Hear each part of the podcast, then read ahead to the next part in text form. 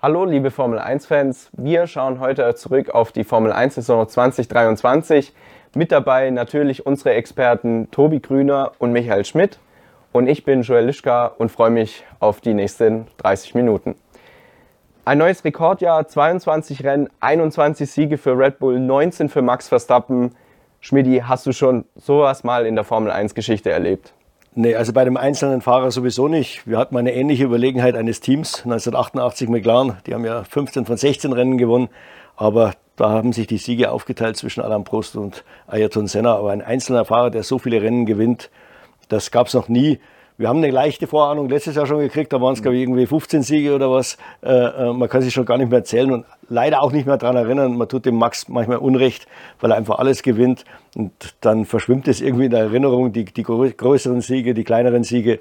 Äh, also wie gesagt, das ist äh, äh, ohne Beispiel. Ja, ich glaube, wir haben, wir haben ja schon krasse Mercedes-Jahre gehabt vorher und äh, mit dem neuen Reglement seit 2022 wurde uns ja eigentlich versprochen, dass es abwechslungsreicher wird, dass das Feld enger zusammen ist und dass wir jetzt so eine Saison sehen, das äh, war doch etwas ernüchternd. Ja. Das, das stelle ich gleich mal zurück, weil das ist ein interessanter Punkt, da wollte ich auch noch einhaken. Ähm, aber weil Schmidi es jetzt auch gesagt hat, ein Fahrer, Kategorie Fahrer des Jahres, würde ich euch beide gern fragen. Ich denke mal, äh, obvious choice. Ja, da gibt es kein Vertun. Man, man, muss jetzt wirklich langsam mal sich fragen, ich glaube, die Frage haben sich, stellen sich noch viel zu wenige. Ist natürlich der Red Bull ein super Auto, wahrscheinlich auch das beste Auto im Feld, aber ich meine, der Perez ist kein schlechter Rennfahrer. Und, äh, äh, aber der wurde von dem Verstappen wirklich an die Wand gefahren. Irgendwann muss man sich mal die Frage stellen, ist vielleicht der Verstappen wirklich der beste Rennfahrer im Moment, der eben diese zwei, drei Zehntel extra bringt, auch gegenüber einem Hamilton, einem Leclerc? Wissen wir nicht äh, werden wir vielleicht erst erfahren, wenn mein Auto so ungefähr in die Nähe des Red Bull kommt. Aber wie gesagt, vielleicht ist der Red Bull gar nicht so wahnsinnig dominant, sondern vielleicht nur zwei, drei Zehntel schneller mit dem Verstappen dann in eine halbe Sekunde. Schön, schön wäre es ja, wenn Red Bull mal irgendwie einen, einen Fahrer äh, als zweiten Fahrer nehmen würde, der ihm Paroli bieten kann oder von dem man, der eine bekannte Größe ist, von dem man weiß, dass er es kann. Genau. Äh, dann hätte man mal einen Maßstab, ja. also Norris oder Leclerc. Ja, auch Leclerc zum Beispiel. Ja. Also Leclerc ist sicher vielleicht auf eine Runde der schnellste, ja, würde ich jetzt mal sagen. Also ein Leclerc gegen einen Verstappen in einem Red Bull wäre sicher interessant, wobei man natürlich dann auch wieder sagen muss, bis der Leclerc dieses Auto kapiert hat, bis er sich in dem ja. Team wohlfühlt, das dauert ein halbes Jahr und wenn er dann dauernd eben auch wieder an die Wand gefahren wird, dann kommt natürlich eine mentale Größe mit rein äh, äh, und dann, dann wird es auch schwierig. Also jetzt einfach den Leclerc da reinzusetzen und zu hoffen, jetzt wird es aber richtig eng für den Max, ist wahrscheinlich auch, das geht nicht so einfach. Wie gesagt, das, die Formel 1 ist heute so komplex. Der Pierre Gasly hat uns erzählt, das Schwierigste ist gar nicht das Auto kennenlernen. Das geht relativ schnell. Das Schwierigste ist, die Leute kennenzulernen. Wenn ich untersteuern sage, heißt es, ist es was anderes, als wenn der Ocon untersteuern sagt. Den Ocon, den kannten die seit drei Jahren. Da wissen die das genau einzuordnen. Wenn ich das sage, für mich fühlt sich das Untersteuern anders an als für den Ocon. Das heißt also, das Kennenlernen des Teams, egal wer zu Red Bull kommen würde, ja, auch wenn es ein, ein Superstar wäre wie der Hamilton, der bräuchte sicher ein halbes Jahr, bis er da einigermaßen drin ist. Und du also weil du jetzt gerade den Namen Hamilton aufgegriffen hast, der ist mir auch so im Kopf herumgegeistert. Ich meine, der Mann hat sieben WM-Titel eingefahren, ist Rekordsieger der Formel 1, die meisten Pole Positions. Und selbst bei dem ist man mittlerweile an dem Punkt, wo man glaubt, gegen Verstappen würde er wahrscheinlich echt Riesenprobleme bekommen. Ja, an dem Punkt ist man. Ähm, aber ist natürlich auch irgendwo unfair, weil, sagen wir mal ehrlich, der Mercedes in den letzten zwei Jahren war ein einziges Mal in der Lage, ein Rennen zu gewinnen. Das Rennen hat der Russell letztes Jahr in Brasilien gewonnen. Äh, ansonsten war das Auto einfach nicht gut genug. Und äh, wenn, wenn, natürlich so ein Fahrer wie der Hamilton, der alles gewonnen hat und der natürlich vom, vom, vom Erfolg verwöhnt ist, merkt, da geht nichts vorwärts, dann fängt er mal das Experimentieren an. Das hat er letztes Jahr viel gemacht mit dem Setup, liegt dann natürlich öfters mal daneben. Heuer äh, war das Auto so launisch, man hat es ja an den vielen Rennen gesehen, entweder war der Russell gut oder der Hamilton, aber beide waren selten auf einem Niveau. Das zeigt also, wenn man da vom Setup wahrscheinlich einen Millimeter daneben war, war man schon im Nirgendwo. Und wie gesagt, und dann kommt natürlich, da fährt dann der Frust irgendwann mal mit, äh, auch wenn er es vielleicht nach außen nicht so zugibt und immer sagt, ja, wir arbeiten, wir arbeiten und, und wir sind ein Team, aber irgendwo hinterlässt er Spuren, ganz klar. Und dann zeigt auch ein Hamilton nicht die Leistung, die er wahrscheinlich zeigen könnte. Ja. Aber wo du gerade noch beim Fahrer des Jahres warst, äh, würde ich neben Verstappen auch noch Fernando Alonso zumindest mal erwähnen, in den, mhm. in den Raum werfen, weil was der auch gerade in seinem Alter da mit diesem Aston Martin äh, abgeliefert hat, gerade auch am Anfang der Saison, ähm, das ist wirklich unglaublich. Und auch ihn würde man gerne noch mal in einem Auto sehen, was äh, WM-Titel fähig ja. äh, wäre. Ja. Schmidi, du begleitest ja, den Fernando jetzt schon echt lange. Ähm, wenn man deine Fahrernoten durchliest, er ist wahrscheinlich der zweitbeste Fahrer der Saison gewesen nach ja, Max. Absolut, man muss, äh, muss es ja immer im Verhältnis zum Auto sehen. Am Anfang haben wir gedacht, naja, der Aston Martin, das ist so das Auto, das dem Red Bull am nächsten kommt. Er, er ist ja auch in vielen Dingen dem Red Bull, sagen wir mal, eine Charakteristik sehr ähnlich. Er konnte, ich würde mal sagen, in der ersten Saisonhälfte hatte man den Eindruck, der kann alles, was der Red Bull kann, nur nicht ganz so gut. Ja. Und der Alonso hat hat das, was ihm das Auto geboten hat, das hat er rausgeholt. Und zwar zu 100 Prozent. Ich meine, der war, glaube ich, in den ersten, keine Ahnung, acht Rennen sechsmal auf dem Podium gestanden. Dann in der zweiten Saisonhälfte nur noch zweimal. Und das waren genau die beiden Male, wo es eigentlich noch möglich war. Wo sie es ein bisschen versemmelt haben, war in, in Singapur. Ich glaube, da wäre er auf jeden Fall ein Kandidat fürs Podium gewesen. Aber da hat er relativ früh sich einen Schaden am Auto eingefahren. Dann später kamen ein paar Fehler hinzu, die unüblich waren für ihn. Das muss man auch sagen. Zum Schluss, das war ein bisschen komisch.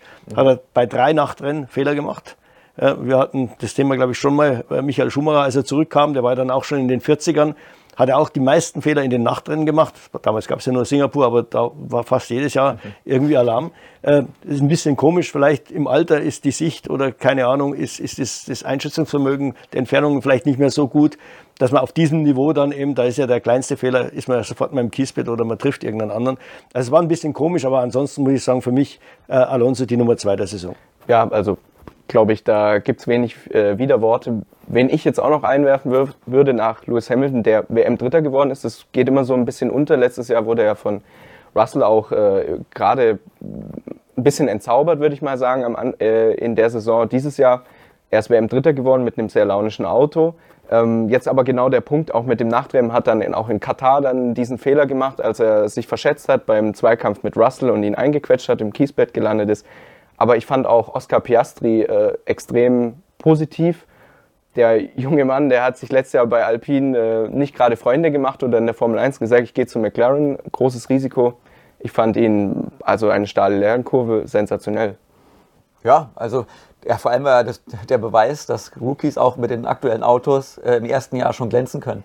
Also das hat man ja zwischendurch gedacht, äh, als Mick Schumacher kam oder andere Rookies die sind ja alle relativ, haben sich relativ schwer getan, gerade am Anfang ihrer Karriere. Und Oscar Piastri hat gezeigt, also wenn da ein Supertalent kommt, dann ist egal, was das für ein Auto ist, der kann da mithalten mit den Großen. Allerdings muss man auch sagen, äh, im Qualifying auf eine Runde hat er, war er doch schon sehr nah dran an Norris. Norris hat natürlich auch ein paar Fehler gemacht, muss man sagen.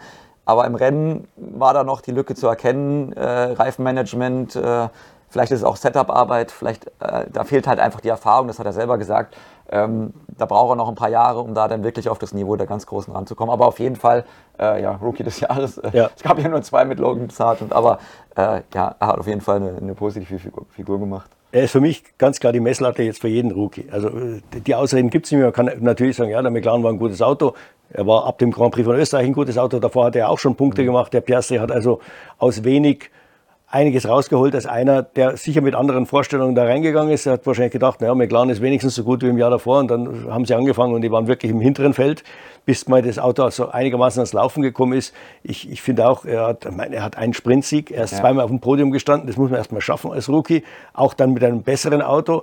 Ähm, das Reifenmanagement, das muss er sicher noch lernen, aber das ist einfach ein verdammt schwieriges Geschäft. Das, man, man, sieht ja teilweise erfahrene Leute haben da Probleme mit. Äh, und äh, das wird nächstes Jahr besser werden und das wird übernächstes Jahr noch besser werden. Ich würde mal sagen, im Rennen ist er spätestens Ende nächsten Jahres auch auf dem Niveau von Norris. Also wenn einer so einsteigt wie der, dann muss man schon sagen, der hat, da, der hat Potenzial, da, da kann man auf was hoffen. Ja, dann mache ich gleich mal die Überleitung auch. Also ich wollte eigentlich jetzt euch fragen, was die Enttäuschung des Jahres war. Für mich war es am Anfang ein bisschen McLaren. Ähm, hat sich dann aber so positiv entwickelt und äh, mit dem mit den Voraussetzungen für die nächsten Jahre und auch mit den zwei Fahrern, weiß ich nicht, wo, wo kann es da noch hingehen? Wie seht ihr das? Ja, McLaren ist für mich eindeutig Herausforderer von Red Bull Nummer 1 nächstes Jahr. Ja. Äh, Andreas Deller, der Teamchef, hat ja auch schon gesagt ähm, in, in, der Sommerpause, dass sie viele neue Ideen für die Zukunft haben, dass sie jetzt während der Saison diesen Schritt gemacht haben, dass sie das Auto verstanden haben, dass sie diese neue Formel, diese Aerodynamikformel quasi verstanden haben. Sie hatten äh, sehr viel Windkanalzeit jetzt in der zweiten Saisonhälfte, weil sie eben so schwach waren am Anfang und konnten diese hoffentlich nutzen jetzt mit dem Auto äh, 2024 und da ein gutes Auto hinstellen. Aber Ferrari hat Schmidt ja auch äh, eine ganz gute zweite Saisonhälfte ja. hingelegt, die muss man sicherlich auch auf der Rechnung haben. Also die beiden würde ich mal sagen, sehe ich als Hauptherausforderer äh, am Anfang der Saison äh, nächstes Jahr. Äh, Nochmal zu McLaren zurück. McLaren hat erstmal, so hat es dann Stella erklärt, einfach nur versucht, Abtrieb, Grip zu finden. Das, er sagt, das Auto von der Charakteristik her wurde nicht so wahnsinnig viel besser. Die Fahrer haben sich am Ende der Saison über die gleichen Dinge beklagt wie am Anfang der Saison. Es war einfach nur schneller, weil Abtrieb ganz automatisch erstmal hilft. Aber es gab eben dann doch noch ein paar Probleme in der Balance, gerade bei langsamen Kurven. Und er sagt, nächstes Jahr wird, äh, äh wir werden den Weg natürlich fortsetzen, mehr Abtrieb zu finden, aber da sind wir auf einem guten Weg. Was nächstes Jahr wichtig ist, dann die wenigen Schwachstellen, die das Auto noch hat zum Beispiel die langsamen Kurven, äh, auch äh, der, der, hohe Luftwiderstand auf den Geraden, äh, vor allem auf den schnellen Strecken, also bei, bei Low-Down-Vorstrecken, die wollen sie dann abarbeiten. Und ich glaube, wenn sie das schaffen, dann können sie ja, vielleicht doch ähm, äh, mit Red Bull einigermaßen mithalten. Sie haben ein sehr gutes Team mit Norris und, und Piastri, äh, zwei junge Leute, die wirklich auf sehr, sehr hohem Niveau fahren. Äh, und bei Ferrari, wo ich eigentlich gedacht habe, die sind für mich verloren, ja, weil die erste Saisonhälfte war eine Katastrophe. Ähm, da, da ging es nur rauf und runter, die haben keine Ahnung gehabt, was da los war. Und dann plötzlich haben die die Kurve gekriegt. Ja eben weil sie zwei Rennen hatten, wo das Auto sich wirklich sehr, sehr merkwürdig verhalten hat, in der gleichen, im gleichen Typ von Kurve. Dann ist bei denen irgendwie der Geistesblitz gekommen, haben das erst theoretisch durchdacht, haben das dann äh, ähm, mit Experimenten in Zandvoort äh, äh, quasi äh, bestätigt. Und seitdem muss man wirklich sagen, ohne dass sie viel am Auto geändert haben, sie haben eigentlich nur noch ein einziges Mal den Unterboden geändert äh, in, in, in Suzuka. Sie haben also ein, vom, vom Upgrade her das geringste Programm gehabt von allen Teams in der zweiten Saisonhälfte. Und trotzdem ist das Auto, sind die Ergebnisse besser geworden, weil, äh, der, wie Vasseur sagt, wenn man den Teufel kennt, kann man ihn besser einschätzen.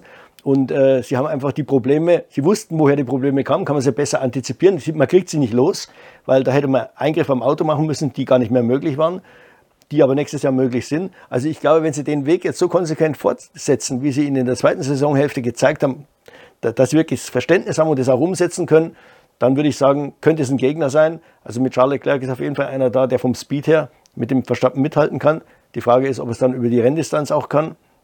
Aber ich glaube, es ist ein Typ, der gut, der, der gut lernt. Mhm. Äh, beim Sainz muss man aufpassen, der hat am Anfang eigentlich überzeugt, wo es schlechter lief. Aber dann hinten raus, als das Auto besser wurde, hat eigentlich der Leclerc schon wieder gezeigt, dass er der schnellere Fahrer ist. Aber das einzige äh, Rennen, das nicht ein Red Bull-Mann äh, gewonnen hat dieses Jahr, war in Singapur Carlos Sainz. Da war er da. Ja, das war aber vor dem Unterboden. Ja, genau das ja. Rennen vor dem Unterboden. Und der, der Leclerc hat gesagt, er ist ganz klar im Qualifying versemmelt und das ist seine, seine Stärke, weil wenn er vorne steht, auf der Pole Position und, äh, und er dann vorne ist, äh, spielt er das gleiche Spiel, was der Sainz gespielt hat. Man muss sagen, das hat er klasse gemacht, der Sainz. Da die, hatte die Ruhe weg. Ähm, einfach die Leute hinten. Er ist so, so äh, schnell wie möglich langsam gefahren und äh, hat, hat die Leute einfach hinten aufgehalten, hat den Norris dann im, im DRS-Bereich gehalten, damit der nicht angegriffen wird vom Russell, der natürlich mit frischen Reifen oder frischeren Reifen am Ende schneller war. Äh, also das war schon eine klasse Leistung. Aber ich glaube, das hätte Leclerc auch gekonnt in der gleichen Situation. Ja, Leclerc hat ja auch zugegeben, wie sehr ihn das genervt hat, dass ausgerechnet das einzige Rennen, wo Ferrari siegfähig war, dass da der Teamkollege schneller war. Leclerc ja mit vielen Pole Positions wieder dieses Jahr, ja. aber der Sieg ist halt nur noch das, was zählt. Ja, also das ist auch sowas, äh, wenn man sich das anschaut, Red Bull im Qualifying ab und zu mal geschlagen, hat ja auch mal Hamilton in Budapest eine, eine, eine Fabelrunde, Fabelrunde hingelegt. Ähm, wenn wir, da möchte ich jetzt zu Mercedes rübergehen. Ich habe den Eindruck, nur Red Bull hat zu vielleicht fast 100% verstanden, wie diese Ground-Effekt-Autos funktionieren, weil wir sind jetzt im zweiten Jahr, die, die Lücke wurde größer, wobei es vielleicht auch einfach an Verstappen liegt, der einfach so unfassbar gut ist. Ähm, Mercedes kam mit einem anderen Konzept noch Anfang der Saison an die Rennstrecke, mit diesem äh, keine Seitenkästen-Konzept haben es dann umgeworfen und von außen so ein bisschen der Eindruck, die Schwankungen sind geblieben. Wie kommt das? Also ja, ich habe den gleichen Eindruck, die Schwankungen sind geblieben. Am Anfang ging es noch ganz gut, als dieses erste große Upgrade kam. Aber irgendwie nach hinten raus, als sie dann wieder versucht haben, das noch zu weiter zu verbessern, kam das Bouncing teilweise wieder zurück, dann waren sie wieder verwirrt, dann haben sie wieder ein paar andere Eingriffe gemacht. Und meiner Ansicht nach ging es dann zum Schluss richtig auf und ab. Ich, irgendwie hat man das Gefühl, dass sie dieses, dieses Bouncing-Problem, das jeder noch, immer noch hat, aber sie schwerer loskriegen als andere. Also auch McLaren hat es hin und wieder, äh, hat der Stella gesagt, aber sie haben dann irgendwie, haben ihre Maßnahmen, das dann wieder loszuwerden. Also ab einem bestimmten Grad, ab einem bestimmten Abtrieb, den man mit dem Auto erzielt, wird es immer wieder irgendwie zurückkommen. Man muss dann eben eine Lösung finden, wie man damit klarkommt. Ja, das war lustigerweise auch in Barcelona dieses Jahr wieder, wo es so gut lief wie mhm. letztes. Jahr. Ja. Letztes Jahr hat man ja auch schon gedacht, oh, jetzt haben sie es gefunden, jetzt geht es aufwärts, genau wie dieses Jahr. Und dann wurde es danach wieder schlechter. Also bei McLaren und Ferrari, da habe ich eher das Gefühl, vor allem McLaren, da sagt ja auch der Stella, also sie verstehen das jetzt, Äh, nur Red Bull ist leider ein halbes, mindestens, wenn nicht ein ganzes Jahr voraus mit der Entwicklung, mit der Reife quasi. Äh, die haben einfach dieses Verständnis früher gehabt und äh, profitieren jetzt eben von ihrem Vorsprung. Bei Mercedes bin ich mir nicht sicher, ob sie das so durchblickt haben, weil da einfach zu, immer noch zu viele Schwankungen sind. Und sie wollen ja jetzt, haben ja schon angekündigt, für nächstes Jahr nochmal eine Riesenrevolution zu machen, das Auto komplett vom, vom, von der, vom Konzept umzubauen. Also Position des Cockpits ist ja ein Thema, Radstand wahrscheinlich, ähm, äh, Gewichtsverteilung. Ähm, da ist die Frage, also keine Ahnung, natürlich die Wundertüte kann am Schluss aufgehen, aber es kann wieder in die Hose gehen. Ähm, ja, müssen wir abwarten, ob das ja. klappt. Wir können es nicht sagen. Mein, äh, noch ganz kurz, wie trickreich dieses, die, die, ganze Nummer mit der Entwicklung ist, das sieht man bei Aston Martin. Aston Martin hat, hat ein ordentliches Auto bis Kanada. Dann hat man versucht, so jetzt, wir sind so knapp dran, jetzt müssen wir noch diesen, diesen Rückstand da, die vier, fünf Zehntel oder was es war zu dem Zeitpunkt auf Red Bull aufholen, haben einen neuen Unterboden gebracht, der auch noch auf Anhieb funktioniert hat. Stop-and-Go-Strecke allerdings in Montreal. Dann kommen sie auf Strecken, schnellere Strecken mit, mit länger gezogenen Kurven, plötzlich geht nichts mehr. Das zeigt, wie, wie tricky, die Engländer sagen tricky, wie kompliziert diese Entwicklung ist. Man, man glaubt, man ist am Ziel, will noch einen Schritt weitergehen, denkt, man ist hundertprozentig richtig und dann kommt eben, wie, wie gesagt, kommt wieder diese ganzen Phänomene dieser Ground-Effekt-Autos zurück. Und da sich da alles auf wenigen Millimetern zwischen dem Boden und der Straße abspielt, ist eben ein Millimeter zu viel schon äh, äh, hat, hat riesige Auswirkungen. Und man muss verstehen, warum dieser ein Millimeter zu viel das dann äh, ähm, nach sich zieht, was man dann eben auf der Rennstrecke erlebt, aber im Windkanal nicht unbedingt. Ja, das ist das Gleiche, man, dieses, dieses Delta to Map, das ist so ein neues Schlagwort in der Formel 1, das ist also quasi das Delta zwischen der, dem Labor, also dem CFD oder, oder, oder Windkanal zur Rennstrecke. Das ist bei diesen Autos größer als bei der Generation davor. Und je kleiner man das hinkriegt, je sicherer man ist im Windkanal, die Probleme, die dann später auf der Rennstrecke irgendwann mal auftreten, werden dann irgendwie zu korrigieren, äh, umso besser ist man. Und, und das war zum Beispiel, werden wir später wahrscheinlich davon reden, bei Haas das Riesenproblem. Das Delta to Map ging immer weiter auf. Hat Ferrari am Anfang auch erlebt. Mit seinem, die haben ja ein ähnliches Grundprinzip. Aber die haben es dann plötzlich in den Griff gekriegt. Plötzlich hatten sie, hatten sie eine Lösung, haben die Lösung im Labor probiert, haben sie verifiziert auf der Rennstrecke und hatten dann plötzlich die Sicherheit, so, was wir machen im Windkanal, was wir machen im CFD, wir haben es irgendwo begriffen, das lässt sich ja auf die Strecke übertragen. Ich glaube, das war, das war der Schlüssel. Das ist auch der Schlüssel bei, bei Red Bull. Äh, Red Bull hatte eine, die, die fing ja an letztes Jahr, wenn man sich mal daran erinnert, mit dem RB18. Der erste Test war eine Katastrophe in, in, in, in, ähm, in Barcelona, hatten unheimlich viel Bouncing. Es hat eine Woche gedauert. Dann hatten die das Ding im Griff. Und seitdem haben die es im Griff. Ja, was man auch sagen muss, das, das, das Setup-Fenster ist ja ganz klein geworden, genau. was ja auch da, da rein äh, mitschwingt.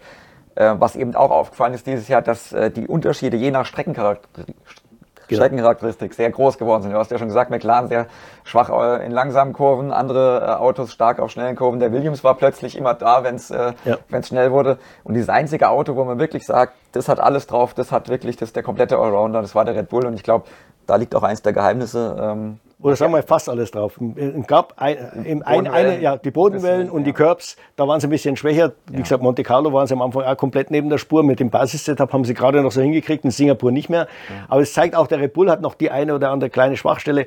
Ich glaube, die Kunst ist es dort, wo man schwach ist. Weil irgendwo ist jeder schwach. Das wird man auch nie ausmerzen können, hundertprozentig mit diesen Autos. Aber eben dort, wo man schwach ist, noch so gut wie möglich zu sein. Und das hat der McLaren so langsam auch bei den langsamen Kurven geschafft. Am Anfang war es eine Katastrophe. In Singapur wurde es ein bisschen besser. Und obwohl man dann kein äh, Upgrade mehr nach Singapur gebracht hat, wurde man sukzessive in den langsamen Kurven besser. Nicht gut genug, aber besser. Das zeigt, da kommt dann nur noch das Verständnis dazu, weil es hat, der Unterboden hat sich nach Singapur nicht mehr geändert. Das heißt also, wie gesagt, das ist auch unglaublich wichtig zu verstehen, was man da macht. Und diese ganzen komplexen Strömungen unter dem Auto, über dem Auto, zwischen den Hinterrädern und der Verkleidung, das ist ja der kritischste Bereich überhaupt, dass man das versteht und dass man sofort eine Gegenmaßnahme weiß, wenn es irgendwo aus dem Ruder läuft. Ja.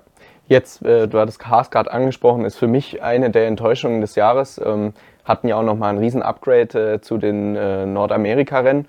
Und ähm, ja, was war neben Haas oder was sind die Gründe, warum Haas so schwach war oder was sind was ist bei anderen Teams dieses Jahr in die Hose gegangen? Ja, also wenn man jetzt von Enttäuschung bei Teams redet, muss ich sagen, für mich waren alle enttäuschend, mit Ausnahme von Red Bull, McLaren und Aston Martin. Aston Martin deswegen, weil man nicht erwartet hat, dass sie über den Winter so einen riesen Sprung machen äh, und, und, und McLaren, weil sie diese Wahnsinnswende geschafft haben. Jetzt könnte man vielleicht noch Ferrari nehmen, aber bei Ferrari, davon, da geht man eigentlich davon aus, dass die vorne mitfahren. Also deswegen waren sie insgesamt erstmal für mich eine Enttäuschung. Äh, weil eigentlich hat man ja gedacht, na, im zweiten Jahr Okay, der Red Bull hat die alle irgendwie ausgebremst im ersten Jahr. Sein großes Problem war das Gewicht. Als es dann weg war, hat man ja schon Ende letzten Jahres gemerkt, war der Red Bull haushoch überlegen. Aber dann denkt man im zweiten Jahr, müssten die eigentlich jetzt mal alle ein bisschen was aufholen. Aber die, die haben nichts aufgeholt. Im Gegenteil, es, bei manchen ist es schlechter geworden. Und gerade im, im hinteren Feld war es schon bitter. Wenn man Williams, Alpha Tauri, Sauber und äh, Haas, die haben drei Prozent aller möglichen Punkte geholt. Das ist nichts. Letztes Jahr war das viel mehr. Also die standen viel, viel besser da, der Tabellenkeller, als es dieses Jahr war. Also die sind eigentlich wieder weggerutscht von, von, von, den, von den anderen äh, sechs Teams da. Ja. Also das war für mich eine Enttäuschung. Ja, vor allem bei Haas, weil du ja darauf angesprochen hast, mhm. war für mich die Enttäuschung, dass die einfach dieses eine Problem, das war ja quasi nur ein Problem, dieses Überhitzen der Reifen im Rennen, wirklich über, die, über das ganze Jahr überhaupt nicht in den Griff bekommen haben. Die haben ja einiges versucht, auch mit, mit, mit der Bremsbelüftung. Ich meine, Nico Hülkenberg hat es eben mit seinen klasse Qualifying-Leistungen dann auch nochmal äh, hervorgehoben, wie groß dieses Problem ist. Und es war jedes Mal wieder eine große Enttäuschung. Ähm, und dass dann natürlich dieses Riesen-Upgrade, auf was sie ja doch äh, große Hoffnung gelegt haben, gerade auch für nächstes Jahr, dann auch nicht so funktioniert hat und am Ende sogar von Hülkenberg wieder, wieder äh, in die Tonne gekickt wurde. Das war natürlich schon, äh, äh ja, schon eine große Enttäuschung. Und für mich war sauber, muss man dann auch noch sagen, war für genau, mich, ja. die, die haben sind mit großen Erwartungen gestartet, war letztes Jahr, glaube ich, Sechster. Mhm. Ähm, und da ging es dieses Jahr wirklich rückwärts. Die haben sich da wirklich schwer getan. Auch am Ende, äh, wo sie, wo sie nochmal irgendwie gepusht haben, haben ja auch sehr viele Upgrades noch bis in die letzten Rennen gebracht und wurden dann quasi nochmal rechts von der Alpha Tauri überholt.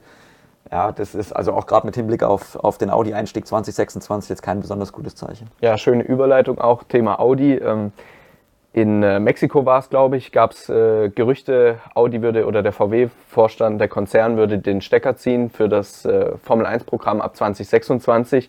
Jetzt ist ja letzte Woche, ähm, gab es eine neue Meldung, sie bleiben dabei, sie machen so weiter, 26 kommen sie, weil ja der neue Vorstandsvorsitzende Gernot Döllner 100 Tage nicht sprechen durfte.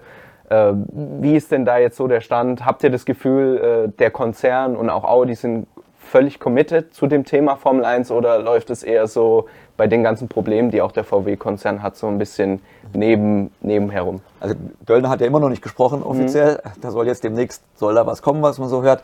Ähm, es war, gab eine, äh, eine interne äh, Vorstandsmanager-Sitzung, heißt es da, also so ein, so, ein, so ein Call, wo sich jeder einwählen kann, der da eingeladen wird von ja, auf Vorstandsebene und die oberste Management-Ebene.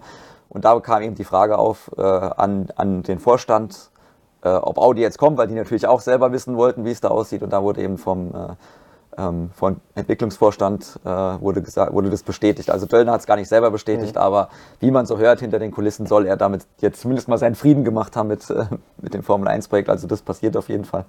Ähm, aber ja, also ich glaube, das wäre, Sie haben selber gemerkt, dass das die Absage jetzt einfach zu spät geko äh, gekommen wäre, dass man, dass dieses Projekt einfach schon, dass dieser Zug quasi schon rollt und den jetzt noch zu stoppen, hätte keinen Sinn gemacht. Es wäre natürlich auch ein großer Image-Schaden, nicht nur wirtschaftlicher Schaden. Und alles, was jetzt kommt, auch an Ausgaben, also der Großteil der Ausgaben ist schon getätigt und jetzt auch durch die Budget Caps beim Team und beim, äh, beim Motor ist es eigentlich äh, jetzt eine relativ günstige Sache, würde ich fast sagen. Und, und äh, ja, also das hätte jetzt überhaupt gar keinen Sinn gemacht, das jetzt noch zu stoppen. Ja, äh, ich meine, in so einem großen Konzern gibt es immer Gegner, vor allem wenn, wenn ein Sparkurs allgemein äh, ausgerufen wird, dann werden da viele Abteilungen sparen müssen und die einen mehr als die anderen. Und dann sagen natürlich die, die sparen müssen, ja, aber wir haben da ja noch so ein sündteures Formel-1-Projekt, äh, äh, da fahren die Leute sinnlos im Kreis rum und keine Ahnung, und wir wissen gar nicht, ob uns das was bringt, das verbrennt nur Kohle und so.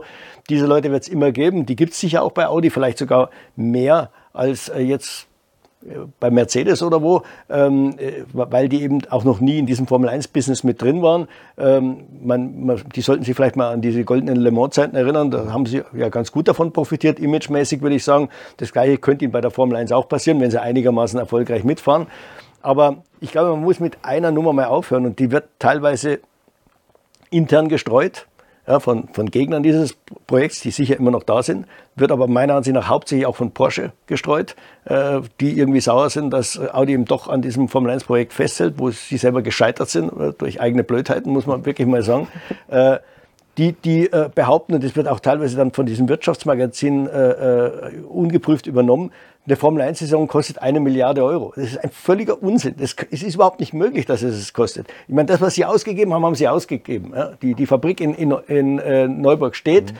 Äh, das hat 140 Millionen Euro gekostet, dieser Anbau und äh, das Aufrüsten mit den Prüfständen. Ähm, bei Sauber wird noch investiert, aber das Geld ist jetzt irgendwann freigegeben. Äh, auch das ist die, die Kapitalinvestition, das ist alles festgeschrieben. Da können Sie über 65 Millionen Euro in vier Jahren nicht raus. Äh, also, äh, und, und dann kommen die operativen Kosten. Die operativen Kosten sind durch den Budgetdeckel festgeschrieben. Da kann man nicht drüber raus. Und der Budgetdeckel schließt die, die Leute, also die Angestellten mit ein und er schließt das Material mit ein und er schließt die Organisation mit ein. Und äh, äh, da, da, bleibt dann höchstens noch das Marketing, was oben drauf kommt. Aber das liegt ja dann an Audi, wie viel Geld sie dafür ausgeben wollen. Und wie gesagt, das ist beim Motor, sind es ab 2026 130 Millionen. Vorher jetzt in den Vorbereitungsjahren ist sogar ein bisschen weniger. Äh, bei Audi, was ein Neuling ist, 105 Millionen pro Jahr. Okay, das Geld ist, kann man sagen, verbrannt pro Jahr. Aber ich meine, das ist natürlich selbst für einen, für einen Autokonzern, der ein bisschen in der Krise ist, ist, ist es ja Nasenwasser. Also, sind wir mal ehrlich. Und äh, beim, beim Team sind es mit allen Zulagen um die 150, 155 Millionen pro Jahr. Aber da kommt erstmal, selbst wenn man jetzt nur Neunter ist, wieder, wieder sauber in dem Jahr, da kommt schon mal allein da schon mal 80 Millionen, 70, 8, 75 bis 80 Millionen als Neunter äh, in die Kasse. Dann hat man noch Sponsoren. Von den, da, da zahlt man vielleicht noch 20, 30 äh, auf die 155 Millionen drauf. Äh, aber wenn Audi da mal offiziell als Werksteam einsteigt, die finden mit Sicherheit genügend Sponsoren, sodass das mal ein, ein, ein, ein Nullgeschäft ist. Also dass man da nichts, dass das Team selber nichts mehr kostet. Dann hat man halt noch die 130 Millionen pro Jahr beim Motor an der Backe. Aber wie gesagt, das ist meiner Ansicht nach vertretbar für den möglichen Imagegewinn, den man damit erzielen kann. und was man, glaube ich, auch nochmal sagen muss, die Kaufsumme von Sauber. Natürlich ja. muss da jetzt viel Geld bezahlt werden. Aber das ist ja wie eine Investition zu sehen. Also in der aktuellen Formel genau. 1, das ist nicht so wie Honda, die damals irgendwie ihr, Geld, ihr, ihr Team für einen äh, britischen Pfund an Ross Braun verkauft haben, sondern in der aktuellen Zeit äh, sieht man krasse Wertsteigerungen bei den Rennstellen. Also da kann man das fast als Investition in die Zukunft sehen.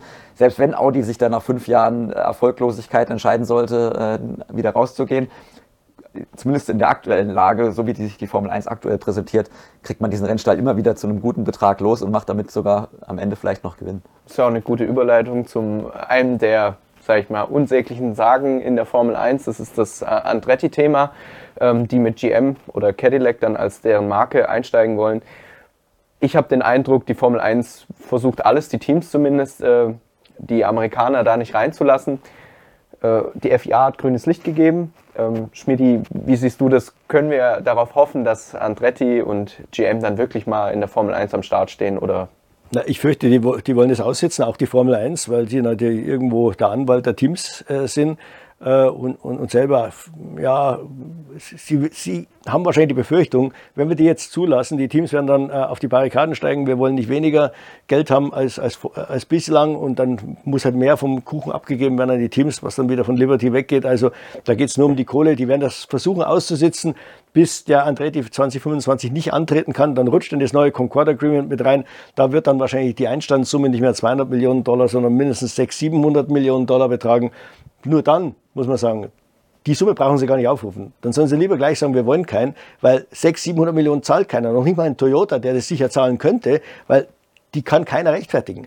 Auch ein Konzern nicht. Da sagt jeder, hey, das Geld ist weg. Für was? Nur, dass wir, dass wir dabei sein dürfen. Dann ist ganz klar, wenn jemals so eine Summe aufgerufen wird, äh, also quasi die, das Eintritt, so ein Eintrittsgeld dieser Größe aufgerufen wird, kommt nie wieder jemand in die Formel 1. Nie wieder. Weder ein Toyota noch ein GM noch sonst irgendjemand. Also entweder man, man, man springt es mal über den eigenen Schatten und sagt, okay, in Gottes Namen, jetzt lassen wir den Andretti rein. Wenn es eine Nullnummer ist, wenn es wirklich in die Hosen geht, dann haben sie ein gutes Beispiel zu sagen, Leute, schaut her, wir haben euch immer gewarnt, äh, die Formel 1 nimmt keinen Schaden. Den größten Schaden würde Andretti selber nehmen und dann vielleicht GM, wenn sie das richtig groß mit einsteigen und, und, und, und dann auf die Nase fallen würden. Also meiner Ansicht nach ist das Risiko gering. Jedes Team würde 20 Millionen Dollar kriegen. Bei dem derzeitigen Auszahlungsmodus kann man vier Jahre damit leben, ohne jetzt irgendeine Kohle zu verlieren. Erst dann, nach vier Jahren, äh, äh würde man dann vielleicht beim jetzigen Modus äh, ein bisschen weniger prozentual äh, äh einnehmen. Das wäre ein halbes Prozent, kann man eh vergessen. Aber bis dahin ist entschieden, ob der Andretti das bringt oder nicht bringt. Also dann ist er wieder weg, wenn er nichts taugt. Also müssen Sie sich eigentlich keine Sorgen machen. Im, im, im Endeffekt würde ich sagen, lasst ihn jetzt mal rein, schaut euch das an und wenn es wirklich schlimm wird, kann man immer noch dann für die Zukunft eine andere Lösung suchen. Ja. Ich finde es vor allem schade, äh, die Formel 1, die, auch die anderen Teams, die, die Formel 1 Management hat immer gesagt, wenn ein großer Autohersteller anklopft, dann öffnen wir die Türen, dann sind die sofort dabei. Das Problem jetzt war, glaube ich, dass Andretti quasi als Team vorgeprescht ist, als kleines Team. Und äh, da haben sich dann so viele Widerstände formiert, dass es jetzt irgendwie plötzlich auch egal ist, dass jetzt GM quasi hinten dran ist und sogar ja mittlerweile erklärt hat, wir bauen einen eigenen Motor. Also wenn, wenn es andersrum gelaufen wäre, dass GM von Anfang an gesagt hätte, hey, wir kommen als, als GM, Cadillac, mit was für einer mhm. Marke auch immer, wir bauen einen eigenen Motor und Andretti ist unser Einsatzteam. Und das wäre vor vier, fünf Jahren passiert, dann wären die Türen aufgegangen. Aber so ja. wie es jetzt ist, sind halt die Fronten so stark verhärtet, dass da, dass da einfach die Teams äh, sagen, wir wollen diesen Machtkampf nicht verlieren und äh, jetzt ist halt jetzt Andretti oder das, das neue Team ist halt da der Leidtragende und ich glaube auch die Fans sind die Leidtragenden. Wenn man mal sieht, Umfragen, alle wollen ein elftes Team, jeder sagt, ein elftes Team wäre super, zwei, zwei Fahrer mehr, auch vielleicht eine Chance für junge Fahrer, einen Amerikaner noch, noch mal im Cockpit zu haben, neue, den, den Markt noch weiter zu erschließen. Also ja, also für mich ist das absolut mhm. ein No-Brainer. Also warum man das nicht macht, klar, also ich kann natürlich die Teams verstehen, aber meiner Meinung nach, wenn die Formel 1 sagt, hey, wir, wir, wir gucken auf die Fans, wir machen, was die Fans wollen, müssten die da eigentlich auch sagen, mhm. hey, äh, jetzt dann müssen die Teams jetzt halt mal damit leben. Die Teams sagen ja immer, uns geht, da, uns geht dabei Geld äh, verloren. Eigentlich muss man ja sagen, die Formel 1 ist ja eigentlich eine Serie, in der 13 Teams fahren sollten, dürften. Die haben eigentlich in den letzten Jahren immer mehr verdient, mehr bekommen, als sie, als sie eigentlich können, als sie eigentlich sollten äh, wenn, sie, wenn jetzt quasi ein elftes Team ist, dazu kommt, heißt es nicht, dass sie weniger verdienen, sondern äh, von dem, was sie, was sie jetzt schon mehr bekommen, geht halt ein bisschen äh, flöten. Ich glaube, eine, eine, zweite Sorge ist von den Teams, äh, man, die, die, werden ja teilweise durch äh, Investmentgesellschaften, äh, sind die Besitzer oder in manchen Fällen auch wie bei Toto Wolf zu 30 Prozent einzelne Leute, die haben einfach Angst, wenn jetzt noch ein elftes Team kommt, sinkt wieder der Wert ihres Teams, weil natürlich zehn Teams je weniger Teams es gibt, umso wertvoller bist du auf dem Verkaufsmarkt. Jetzt nicht, was du einnimmst, die Summen sind ja festgelegt, aber der Wert des Teams bemisst ja daran, ja, wie, selten der Artikel oder wie schwer es ist, überhaupt in diesen Club reinzukommen. Ja. Wenn jetzt da einer reingelassen wird oder wenn zwei reingelassen werden, werden sinkt natürlich zunächst erstmal wieder der Preis und damit die Anteil oder der Wert der Anteile derjenigen, die diese, ähm, die diese Formel 1 Teams besitzen. Man, es, es, die Besitzer von Williams zum Beispiel, das ist eine amerikanische Investmentfirma, Dorilton, äh, die hatten ein Angebot von Porsche. Die wollten den Laden kaufen. Ja, bloß die haben gesagt, nee, interessiert uns nicht. Ja? ja. Weil den können wir vielleicht in, in drei Jahren noch viel, viel teurer verkaufen. Ja? Kommt in drei Jahren wieder. Oh, so rechnen die. Aber wenn es ein Andretti da noch dazwischen funkt, dann ist vielleicht das, was jetzt eine Milliarde wert ist, mal kurzfristig bloß 800 Millionen wert. Ja?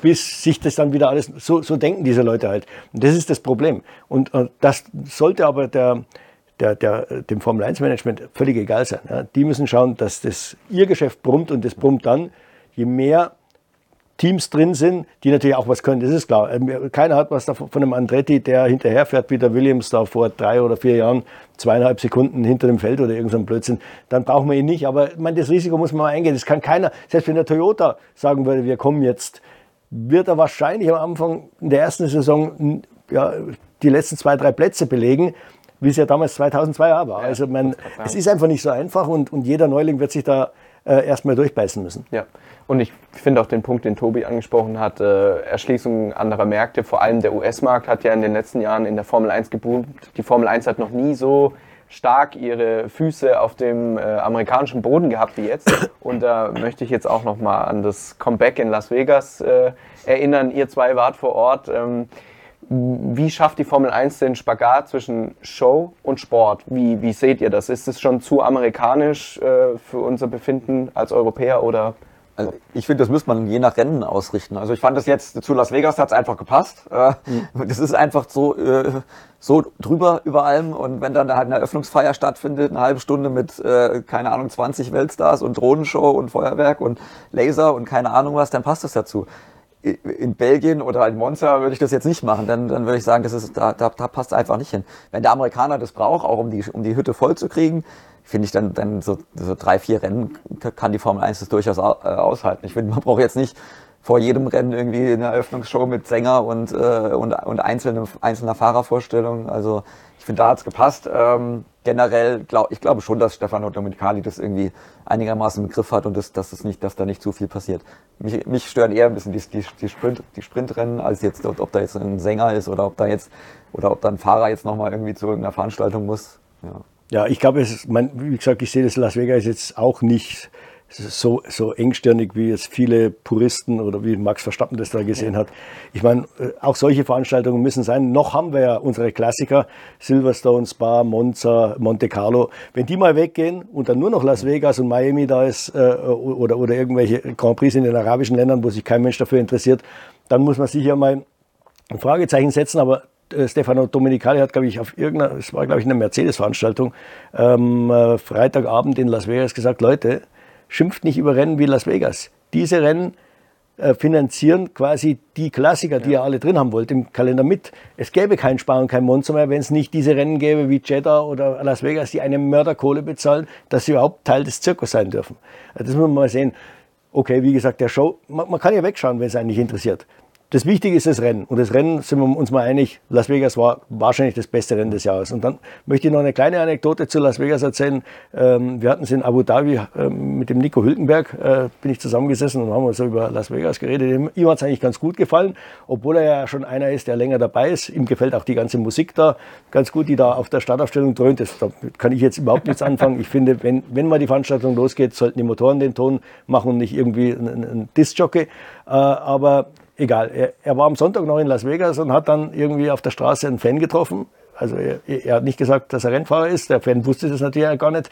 Ähm, und der hat gesagt, äh, und hat der Wildenberg fragt den Fan, wie fandest du so? Ja, geil, alles super. Und er sagt, wo bist du gesessen? In Kurve 7 für 2000 Dollar auf der Tribüne. Also kein, kein Pedoclub, Tribünenplatz, 2000 Dollar, alles super. Ja, aber der, der Wildenberg sagt, da war doch am, am, am Donnerstag äh, ist auch ein Training. Eins ist fast ausgefallen, das andere konnte er gar nicht sehen, weil er von der Tribüne runter musste. Ach, scheißegal, hat er gesagt, ich war in der Fanmeile, dann war ich noch im Casino und habe mir da äh, kein Papier noch reingezogen. Und am äh, Freitag war ich auf der McLaren-Party und am Samstag auf der Red Bull-Party. Alles, alles super.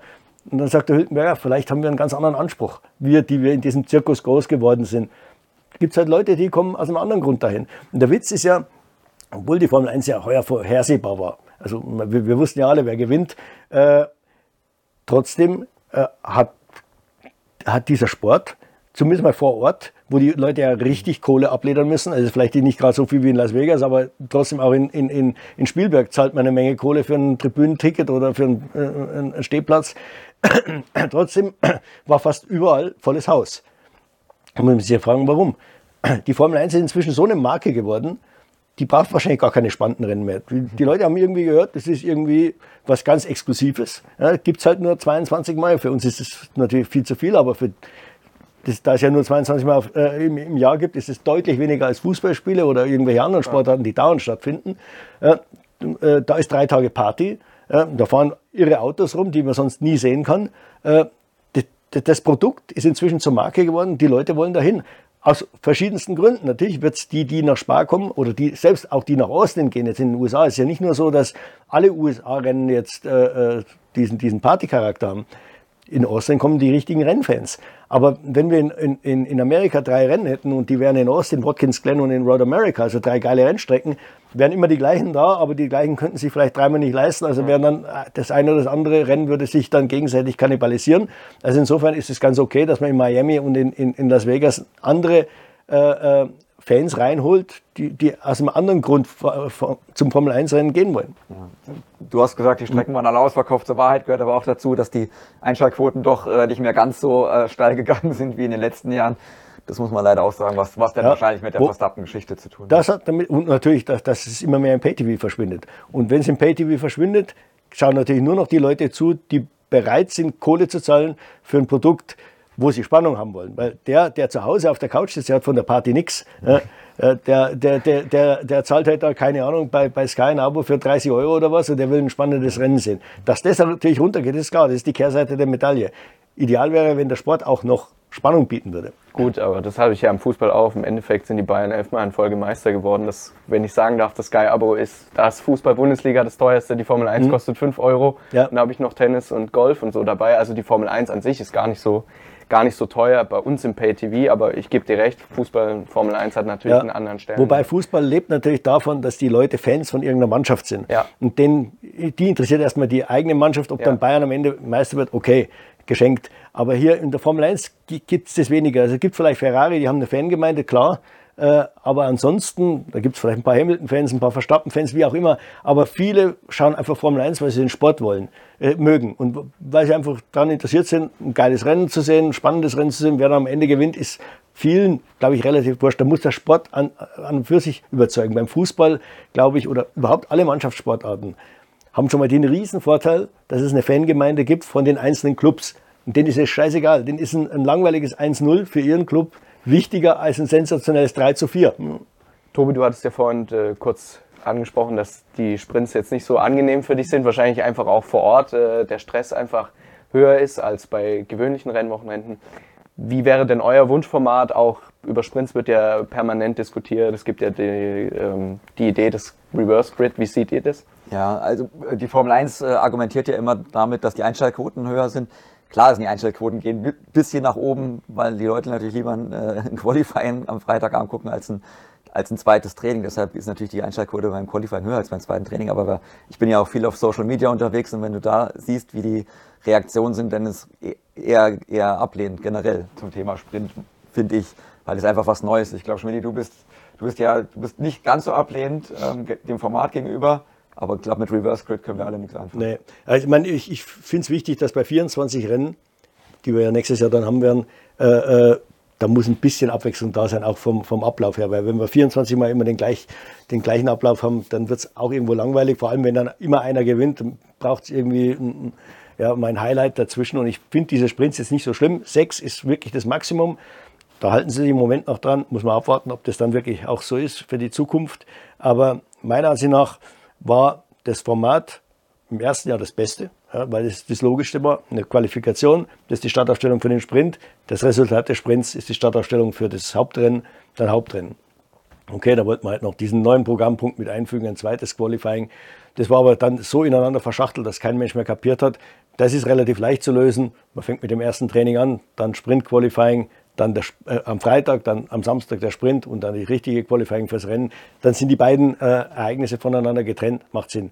Reverse Grid, absolutes No-Go. Es gibt zwei Dinge oder drei Dinge, die es in der Formel 1 nie geben darf, ist BOP, sind Platzierungsgewichte, was man ja früher auch mal mit der DTM hatte, also quasi, dass der Sieger so eine Art Strafgewicht mhm. beim nächsten Rennen kriegt. Und das dritte ist Reverse Grid, das ist einfach Klamauk. Das ist wie Wrestling. Ähm, das, das darf nie passieren, weil dann, dann macht, man, macht man sich zur Lachnummer. Das ist kein Sport mehr. Und äh, ich finde, die Sprints sind nicht so schlecht. Ich meine, wir sind jetzt alle nochmal durchgegangen. Ähm, das waren, glaube ich, insgesamt drei plus drei plus sechs, also zwölf Sprints. Deutlich mehr als die Hälfte waren gute Rennen, teilweise besser als das Hauptrennen. Ähm, ich weiß nicht, was die Leute haben. Es waren die letzten beiden da halt in, in Austin und in, in, in äh, Interlagos. Äh, war jetzt nicht das absolute Highlight, aber es gab trotzdem noch, also glaube ich, um, um die 20, 25 Überholmanöver, also so schlecht war es nicht. Halt gerade an der Spitze nicht. Beide Rennen haben sich darunter gelitten. Der Verstappen war nicht auf der Pole Position, hat aber den den Pole Position Halter in der ersten Kurve äh, äh, gekriegt. Wenn das nicht passiert wäre, hätte es ganz anders ausgeschaut. Katar war ein sensationeller Sprint, weil die Hälfte, fast die Hälfte des Feldes auf, auf Soft gefahren ist, die andere Hälfte auf Medium. Da gab es dann Verschiebungen in, in, diesem, in diesem langen Stint, kann man ja sagen. Also meiner Ansicht nach braucht man diese Gimmicks nicht, um den Sprint gut zu machen. Und ich halte es da mit Martin Brando, der sagt, der langweiligste Sprint ist immer noch besser als das spannendste FP2 oder FP3. Ja, was mich ein bisschen stört ist, und da das hat Max Verstappen, glaube ich, auch schon gesagt, ist, dass der Sprint quasi schon so ein bisschen vorwegnimmt, was man im Rennen sieht. Also man weiß, wenn der Red Bull im Sprint, ist zwar nur ein Drittel mhm. der Renndistanz, 100 äh, Kilometer, da merkt man schon, wie der Reifenverschleiß ist, äh, wie sich die Teams äh, dann im Rennen über die Distanz entwickeln. Und wenn der Red Bull nicht auf der Pole steht, was ja öfter mal der Fall war dieses Jahr, und dann das, das führende Auto quasi in, innerhalb von zehn Runden dann überholt, dann weiß man, das gleiche passiert halt am Sonntag auch. Brauche ich am Sonntag vielleicht nicht mehr so zugucken oder ich weiß eben, was passiert und das finde ich, das ich ein bisschen schade. Aber ich gebe dir natürlich recht, Schmidt, äh, Rennen ist immer besser als Training, aber eigentlich sollte das Hauptrennen am Sonntag der, der absolute Höhepunkt sein. Und da sollte man nicht wissen, was passiert. Vielleicht hilft es jetzt ein bisschen, du hast ja schon angekündigt, das Qualifying zum Rennen soll erst am Samstagnachmittag sein. Ja. Und vielleicht würde es helfen, wenn man sagt, man, äh, man äh, ändert den, die Park-Vermehr-Regeln, dass man sagt, nach dem Sprint am Samstagvormittag darf nochmal am Auto rumhantiert werden, darf Setup nochmal verändert ja. werden, sodass sich dann für das Qualifying und das Rennen quasi dann das Kräfteverhältnis ein bisschen unterscheiden können. Ja. Ja, noch eine Kritik der Teams ist ja, man hat nur dieses eine Training, um sich vorzubereiten. Ähm, das finde ich nicht so schlecht. Also man, gerade wenn die, wenn die Teams jammern, muss man genau das Gegenteil machen, weil die wollen natürlich immer Berechenbarkeit.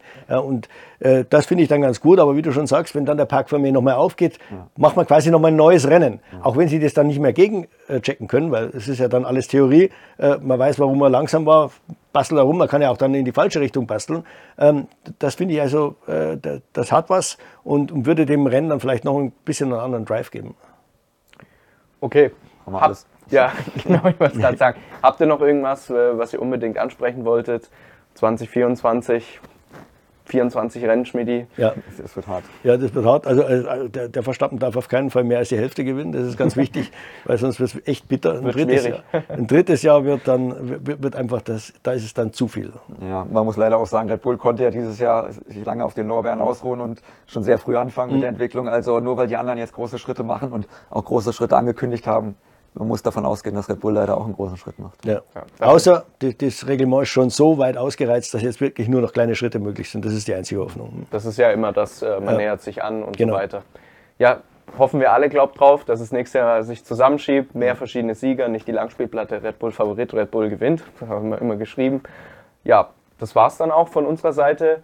Wir wünschen euch äh, viel Spaß mit der Folge. Ich hoffe, euch hat es gefallen wieder mit uns. Äh, dabei zu sein. Und wir sehen uns dann spätestens nächstes Jahr wieder mit neuen Folgen von Formel Schmidt. Und bis dahin macht's gut, guten Rutsch. Ciao. Wiedersehen. Servus.